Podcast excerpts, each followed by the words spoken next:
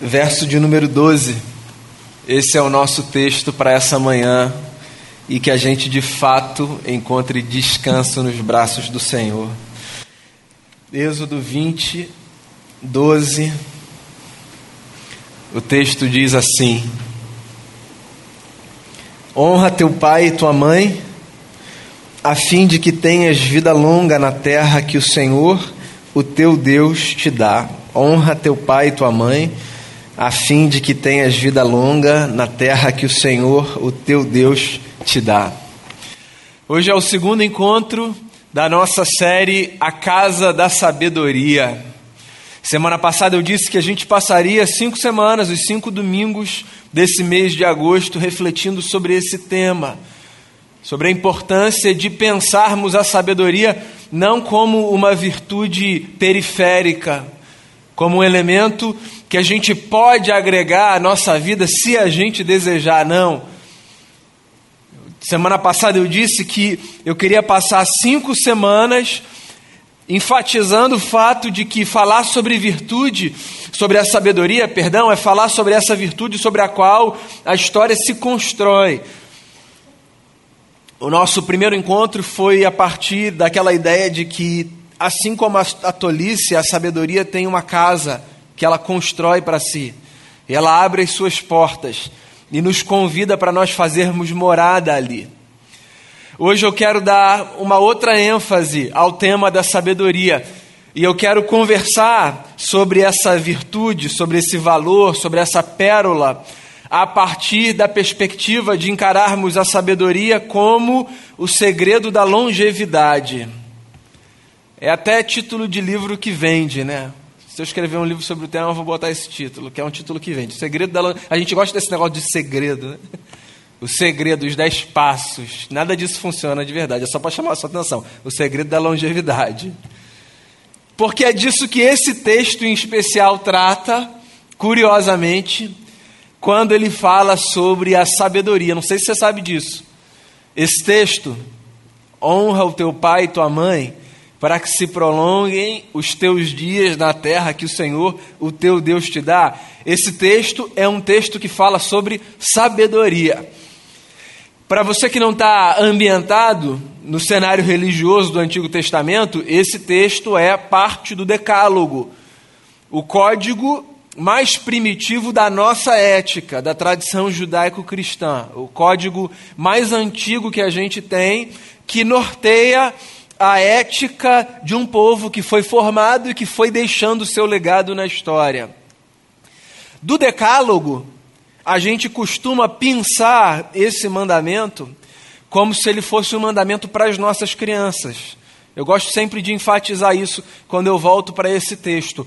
Honra o teu pai e a tua mãe para que se prolonguem os teus dias na terra que o Senhor teu Deus te dá. A gente ensina isso para as crianças lá nas classes infantis.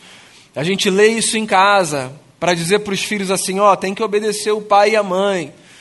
E eu não estou aqui para dizer que não há um propósito nesse texto que se cumpra com esse tipo de ênfase. Mas eu estou aqui para abrir os seus olhos para o fato de que encarar esse texto como se ele fosse apenas um mandamento para as crianças é empobrecer demais a grandeza e a riqueza dessa pérola de sabedoria aqui. Porque, na verdade, eu não sei se você já parou para pensar, mas os dez mandamentos são todos eles um conjunto ético para formar a sociedade daquele povo que estava sendo reinserido numa nova história.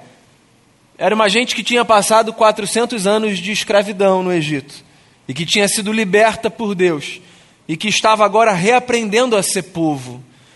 A pergunta por detrás dos Dez Mandamentos é como é que a gente deve viver enquanto um povo, enquanto um povo diferente, enquanto um povo que não é mais escravizado, enquanto um povo livre, como a gente deve viver?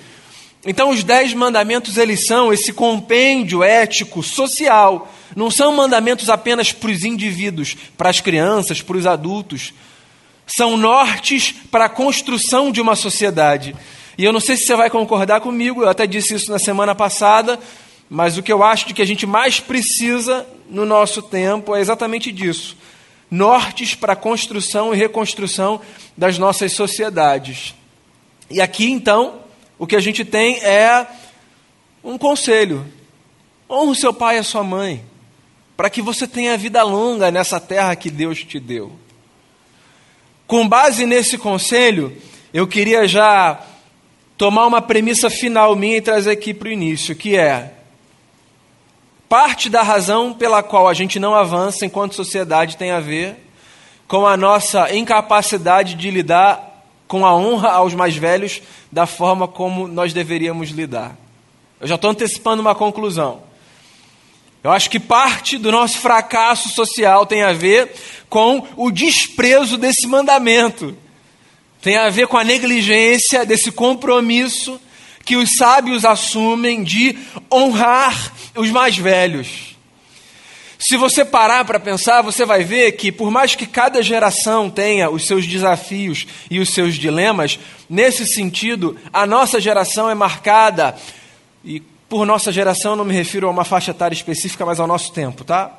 O nosso tempo é marcado por algumas características muito peculiares. Uma dessas características peculiares que marcam o nosso tempo é o que eu chamaria de a hipervalorização da juventude. Eu acho isso curioso. Existe uma beleza na juventude? Claro que existe uma beleza na juventude. O jovem sonha, o jovem acredita que ele vai mudar o mundo, o jovem está cheio de força, cheio de paixão, vontade de desbravar. Ele tem uma coragem que em outras fases da vida parece que ele perde. Existe um vigor próprio da juventude que faz com que essa fase transpire alegria, esperança, desejo de ir à luta. Mas é engraçado como por alguma razão ou por algumas razões, parece que a gente transformou a juventude no apogeu da existência. Como se o ápice da vida fosse ser jovem. E aí, para quem está atrás do jovem, ou tentar chegar lá, e para quem está à frente do jovem, tentar voltar para aquela condição, para aquele momento, para aquele período. A gente vive nesse tempo de hipervalorização da juventude. Por exemplo, o jovem hoje, ele não quer envelhecer. E eu poderia apresentar alguns argumentos aqui para corroborar com essa minha tese, essa sensação que eu tenho de que hoje o jovem não quer envelhecer. Eu vou me ater a um deles, que é o seguinte: você já reparou como a adolescência, por exemplo, que sempre foi a fase de transição, e talvez por isso a mais curta dos períodos da vida, hoje ela talvez esteja disputando entre as fases mais longas da, da jornada de um indivíduo. A adolescência começa cada vez mais cedo porque o meu filho que tem 10, se você falar para ele que ele é criança, ele vai te chamar para conversar. Porque ele é pré-adolescente. O que quer que isso signifique. E curiosamente, se você conversar com algumas pessoas que estão beirando os 30 ou que já passaram dos 30, para chamar a realidade para o fato de que essa pessoa é um adulto, ela vai se ofender porque ela é um jovem. E aí eu não falo apenas a partir da perspectiva da beleza e da virtude da juventude. O que eu falo é que às vezes essa pessoa está trazendo para si o direito de viver a partir daquele lado nocivo, da irresponsabilidade, do não comprometimento, de não assumir uma postura, sabe? Dos 10 aos 30 e tantos. A gente podia pensar muita coisa a partir daí, e veja bem, não tome isso como uma crítica generalizada, absoluta. Não estou dizendo que todas as pessoas que estão nesse espectro têm a mesma cabeça e o mesmo pensamento, mas é interessante perceber como parece que a gente se agarra a uma fase da vida como se só houvesse beleza e virtude nela. E olha só, não são apenas os jovens que não querem envelhecer, parece que também há um movimento de uma tentativa, de uma pílula da juventude a ser tomada por aqueles que já passaram por essa fase, que estão o tempo todo tentando voltar para um tempo que não vai voltar, porque o tempo, dizia o poeta, não para. O tempo está sempre avançando. E aí você se depara com muitas pessoas que vivem uma espécie de inadequação com a sua fase, com o seu tempo. Resistem, sob diversas óticas. Resistem, não querem, não assumem, acham feio, escondem, fazem crises. lutam contra, lutam contra coisas contra as quais a gente não pode lutar acreditando que a gente vai prevalecer. Pois é, a gente devia pensar um pouco nisso. Nós vivemos numa época que hipervaloriza a juventude. E para que fique muito claro, a minha fala aqui não é uma crítica à juventude. A minha fala é, no máximo, uma provocação para que você veja as Escrituras como um livro que encara a vida reconhecendo que para cada fase existe uma beleza peculiar. Para cada fase. Existe uma beleza que é própria das crianças. Mas é estranho ou não é quando você encontra um adolescente que se porta como uma criança? Existe uma beleza que é própria da adolescência. Mas é estranho ou não é quando você encontra um jovem agindo como um adolescente? E há uma beleza que é própria da juventude. E é estranho, não é, quando um adulto age como se jovem fosse. E há uma beleza que é própria da vida adulta, e há uma beleza que é própria da velhice. Há uma beleza, é estranho. A gente está tão condicionado a valorizar apenas uma fase da vida que até para usar a palavra velhice, às vezes a gente pede licença, a gente se explica como se houvesse um problema nela. E quando a gente olha para as escrituras, a gente se depara com uma outra realidade, é uma outra descrição de mundo. As Escrituras, por exemplo, nos apresentam a vida adulta, a vida de quem já percorreu mais e, sobretudo, a vida dos cabelos brancos como uma vida digna de honra. A Bíblia ela é escrita nesse ambiente, no ambiente em que as pessoas que já caminharam mais são valorizadas por aquelas que caminharam menos. E aí, se você se perguntar o porquê dessa verdade, o porquê desse princípio, o porquê desse cultivo prático de espiritualidade, você vai se deparar com o fato de que isso não se sustenta porque existe uma espécie de mágica por detrás desse mandamento, do tipo, ó, se você cumprir isso, Deus vai acrescentar alguns anos de vida a você. Isso também não se sustenta por uma espécie de crença infantil e equivocada de que quem já caminhou mais está sempre certo, tem a leitura correta, nunca erra. Não tem a ver com isso. Tem a ver com um princípio básico de sabedoria, que é Deus nos fez de tal forma que, se nós caminhamos mais, nós temos a possibilidade de oferecer substância para a vida daqueles que caminharam menos. De forma que uma das maneiras de nós avançarmos enquanto indivíduos, enquanto famílias, enquanto comunidade, enquanto sociedade é estarmos atentos àquilo que aqueles que já caminharam mais têm a nos oferecer, a nos dizer, a nos ensinar. Pai e mãe, aqui no Decálogo, não são uma representação apenas das figuras parentais. Então, por exemplo, quando eu leio esse texto e eu vejo o profeta dizer assim: honra o teu pai e tua mãe, isso daqui é muito mais do que um mandamento que me alerta para o fato de que eu devo ouvir com atenção o meu pai que está aqui e a minha mãe que está lá na casa dela. Não é um mandamento que me faz olhar apenas para essas duas figuras. Pai e mãe, dentro da tradição de Israel, também representa as gerações que vieram antes da gente. Há um salmo que fala sobre isso. O que ouvimos e aprendemos, o que nos contaram os nossos pais, não encobriremos aos nossos filhos. O povo de Israel falava dos patriarcas como os pais, bem, patriarcas. Ou seja, falar sobre pai e mãe tem a ver também com desenvolver um olhar, um olhar de aprendiz para aqueles que já caminharam mais, que já avançaram.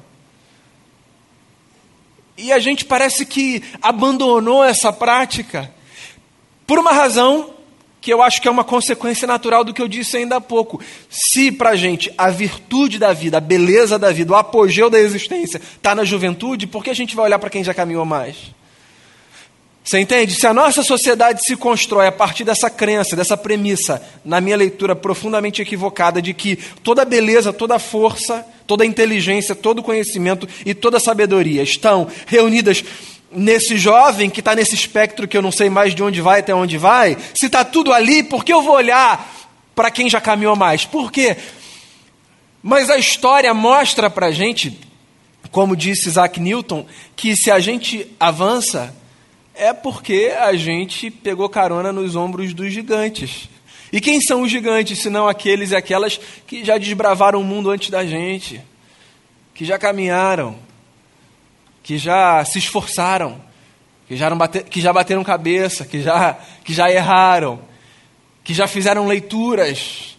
Volto a dizer, não é um conselho para que você entregue a terceiros o protagonismo da sua história e diga assim, ó, decidam por mim, vocês que são mais sábios e que já avançaram. Não. É um conselho bíblico que nos faz encarar o fato que devia ser óbvio. Se existe alguém que chegou nesse mundo antes de mim, por que não me colocar como um aprendiz? Não é por que não receber tudo de forma crítica, é por que não me colocar como um aprendiz? Semana passada eu citei, se não me falha a memória, um trecho de um livro de sabedoria de Israel chamado Pirkei Avot, a Ética dos Pais. É um livro curto, lindíssimo, cheio de sabedoria. Esse livro também fala sobre o que eu estou falando hoje. E existe um capítulo desse pequeno livro de sabedoria, a Ética dos Pais, você pode procurar depois em que o sábio diz assim: são pequenos ensaios de conversas dos rabinos com os seus discípulos. Existe um pequeno capítulo em que o sábio fala que a sabedoria está, dentre outras coisas, na capacidade que alguém tem de olhar para o seu entorno e dizer: existe alguém mais velho? Alguém que já caminhou mais e que é mais sábio do que eu aqui? Porque se existir, eu vou me calar no meu lugar e eu vou ser o último a falar, porque é melhor que eu ouça do que que eu diga. A história do livro de Jó, ela é muito assim, né? Não sei se você vai se lembrar. Jó se encontra com três amigos que saem cada um da sua terra, é o que o texto diz, e vão até o lugar onde ele está para acolhê-lo no seu sofrimento. No meio da história, num determinado momento, aparece um outro mais jovem do que todos, que quando vai falar, diz assim: Todos vocês já falaram? Então agora eu falo. Não é porque ele quer ter a palavra que se sobrepõe sobre todas as outras. É porque ele fala do lugar da sua imaturidade, da sua juventude. E ele diz assim: olha, falem vocês primeiro, porque depois eu vou falar, porque provavelmente vocês têm mais a oferecer do que eu tenho, porque vocês têm mais vivência do que eu. Está perdido ali no livro de Jó, mas é, é uma é uma reedição desse mandamento, é uma reedição de um mesmo fato que aparece diversas vezes nas Escrituras. Então eu queria reforçar com você esse fato de que se a gente está pensando em construir a casa da sabedoria, se a gente está pensando em formar uma comunidade que se constrói a partir do cultivo da sabedoria, se eu quero ser contado entre os sábios dessa vida, se eu quero se eu quero ser um bom aprendiz nessa jornada fascinante que é a vida, então é bom que eu reconheça esse mandamento como um conselho que perpetuará a minha existência. E volto a dizer, não tem a ver com um, conselho místico, sabe? Ó, oh, se eu obedecer meu pai, então eu vou ganhar mais uns dois aninhos de vida. Aí não tem a ver com isso. Leia da forma invertida, que é, se eu não ouço quem já caminhou mais, a chance que eu tenho de, me perdoe aqui a expressão, dar com os burros na água é muito maior abreviar os meus dias, fazer escolhas equivocadas. Muito maior. Então a gente tem um problema: hipervalorização da juventude. A gente tem um outro problema que eu acho que contribui para a gente ignorar esse conselho de sabedoria. Sabe qual é? A gente vive num tempo que valoriza o ineditismo. Essa é uma característica do nosso tempo. Nós valorizamos aquelas ideias, e aquelas experiências que têm um ar de ninguém nunca disse isso. Ninguém nunca fez isso. As coisas que já estão postas, é engraçado, num tempo como o nosso, parece que elas recebem uma espécie de descrédito. Nós queremos os caminhos que não foram desbravados ainda. Nós queremos as jornadas que ninguém percorreu ainda. Eu acho, inclusive, que esse cenário tem a ver com o primeiro que eu descrevi, que é da hipervalorização da juventude, porque isso é muito próprio do jovem, né? Isso é muito próprio do adolescente, inclusive. que num processo de construção da sua própria identidade, ele cultiva uma espécie de distância dos seus pais. Se, se você teve filho, filha, tem filho, filha, que já passou por essa fase da adolescência ou que está passando, é possível que você ou se lembre ou perceba isso acontecendo nesse exato momento. Né? O que, por exemplo, na prática a gente costuma dizer, ah, o adolescente é muito rebelde, há uma rebeldia. E essa rebeldia não tem a ver com o fato de que ele virou um revoltado. Calma, fica tranquilo com seu filho. Tem a ver com o fato de que parte do processo de desenvolvimento daquele ser que até pouco tempo era um ser que vivia a partir da construção que o pai e a mãe faziam, os seus amigos eram os filhos dos amigos dos seus pais, eles iam para onde os seus pais iam. A criança ela vive a partir do leque que os seus pais oferecem. O adolescente ele começa a descobrir que ele pode explorar o mundo por si. Então ele faz uma espécie de movimento de distanciamento das suas figuras parentais. Depois isso passa. Então, na prática, o que isso significa? Tudo que o pai e a mãe falam está certo ou está errado? É errado. Você vai dar um conselho, você vai falar alguma coisa, eles falam, você não sabe de nada. Quem sabe é o bonito, que tem 12 anos. Esse distanciamento não é uma revolta, entende? Esse distanciamento tem a ver com, com essa espécie de descoberta que esse ser faz nessa fase da vida de que ele pode explorar o mundo por si. E isso é importante, isso é importante.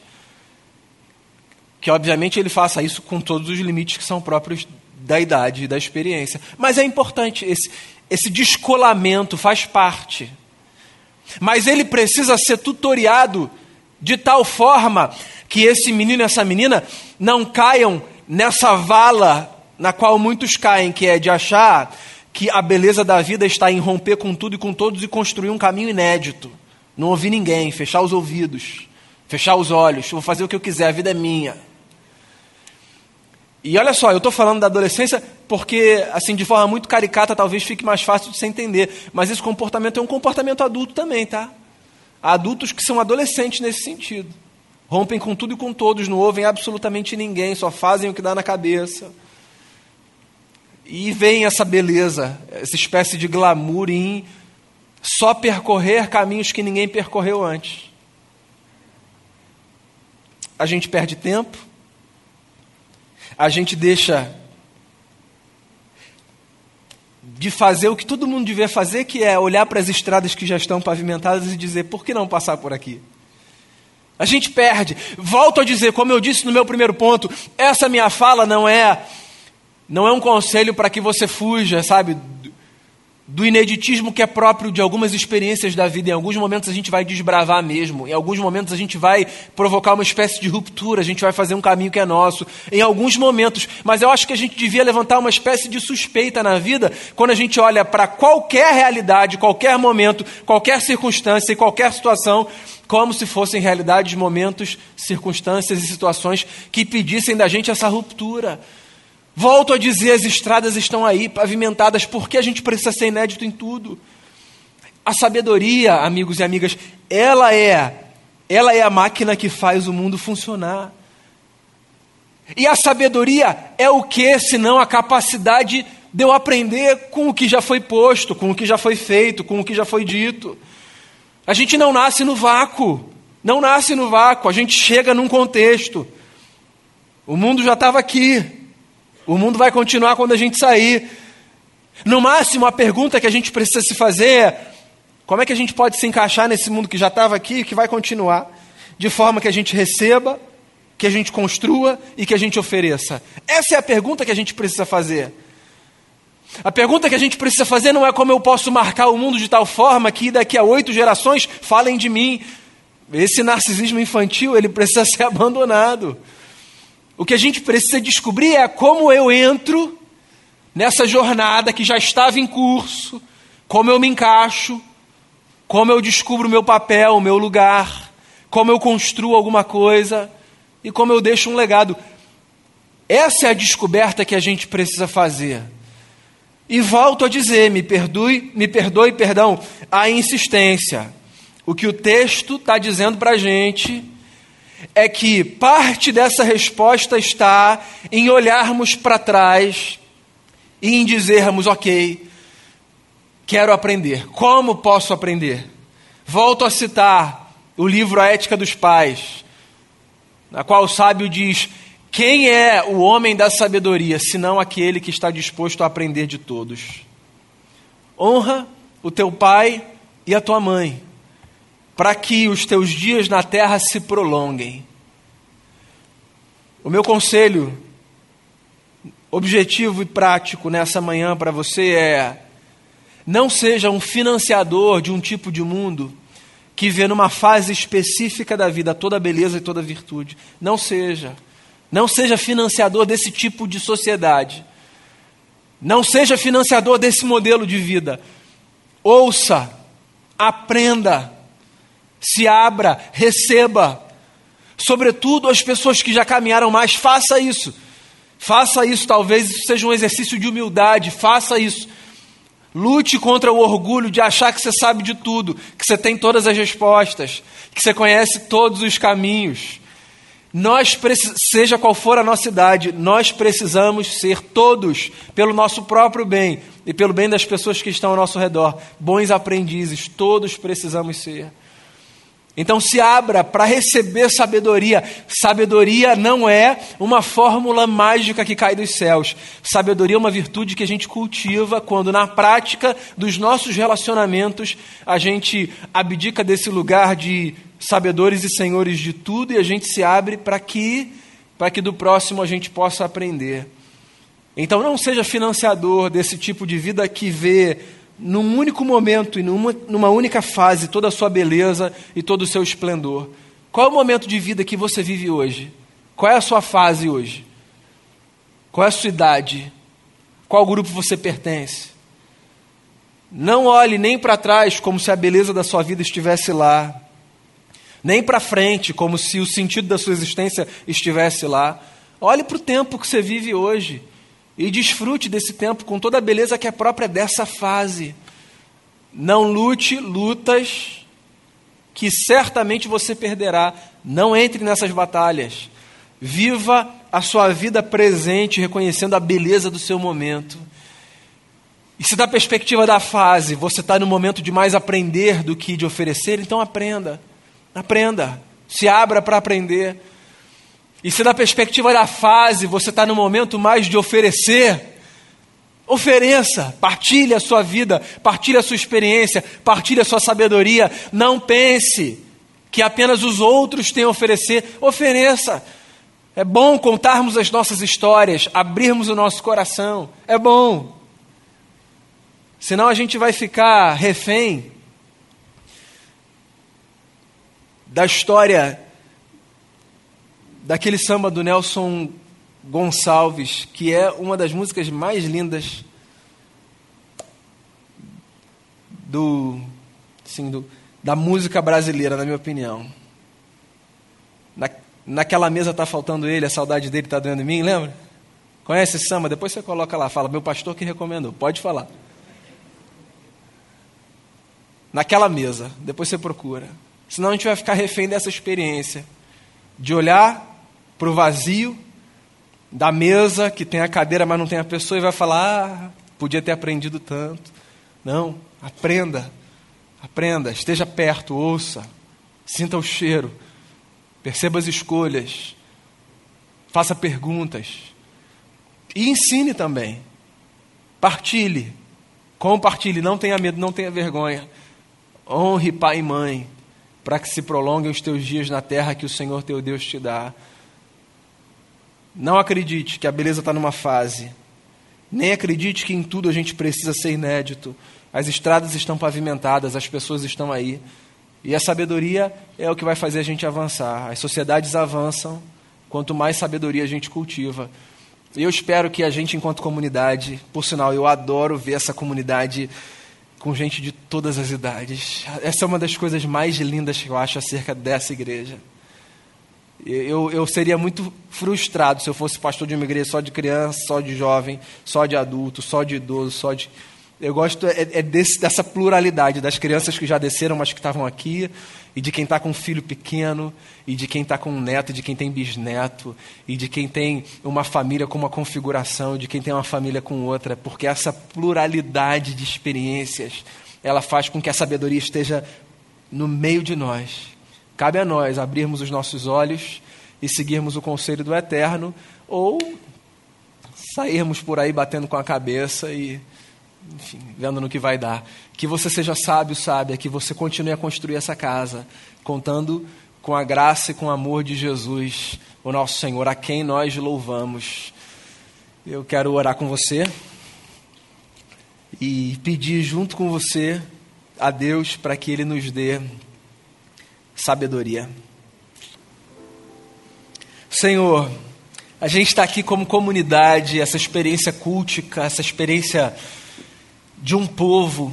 Há momentos nossos que são nossos com o Senhor, individuais, mas há momentos que são nossos uns com os outros e com o Senhor. E a gente está nesse momento do culto público, do culto comunitário, nesse momento em que, em que a sabedoria se oferece de diversas formas. É uma canção que nos, que nos dá um insight para a vida, é uma oração que é feita e que a gente testemunha é uma conversa de final de culto, em que a gente partilha história, que a gente, em que a gente diz como as coisas estão e a gente se abençoa, é na palavra que é lida e que é exposta, e aí a gente, a gente aprende o que fazer. Agora, isso tudo, Senhor, só acontece nessa dinâmica por causa de Jesus, em quem o Senhor revelou a sabedoria dos céus muito obrigado, Jesus. O Senhor é a nossa vida, o motivo da nossa canção. Nós louvamos o teu nome. Louvamos por essa ética tão linda que as Escrituras nos apresentam. A gente quer praticar isso, Senhor. A gente quer honrar pai e mãe, nesse dia dos pais em especial. Eu quero mais uma vez honrar, honrar a vida dos dois que eu tenho, honrar a vida de cada pai presente aqui, honrar a memória dos pais que marcaram cada vida e que não estão mais aqui, que esse culto seja um culto a Ti e também uma espécie de tributo à memória desses homens que, que nos marcaram. Eu quero, como o texto nos encoraja a fazer, honrar também a memória das gerações que já caminharam e que nos ensinam pelo que já deixaram, pelo que construíram, tanto com seus acertos quanto com seus erros. Livra-nos da desgraça de querermos ser essa gente que acha que vai carregar o mundo sozinho, que vai ter a ideia genial, que vai fazer acontecer. Livra-nos desse narcisismo bobo que faz com que a gente queira ser protagonista de tudo. O mundo já existia, vai continuar existindo. Ensina a gente a descobrir qual é o nosso lugar, como a gente pode construir, como a gente pode pegar o que já foi posto e como a gente pode passar adiante. Esse banquete que tem sido oferecido desde que o mundo é mundo, por causa da tua graça que opera na vida de todos, que se derrama sobre todos. Não existe ninguém, ninguém que seja tolo demais de forma que não tenha o que oferecer, e não tem ninguém que seja sábio demais de forma que não tenha o que receber. Livra-nos desses dois extremos de vida e faça de nós bons aprendizes e sempre que possível, bons mestres também. Ajude-nos a construirmos uma casa, a casa da sabedoria e deixarmos as suas portas e as suas janelas abertas para que todo mundo possa entrar e para que a tua graça e a tua bênção fluam sobre todos e a partir de todos. Obrigado por Jesus, o nosso Senhor, a nossa esperança, o motivo da nossa canção. É no nome dele que eu encerro esse momento colocando a nossa vida diante de ti. Amém. Amém.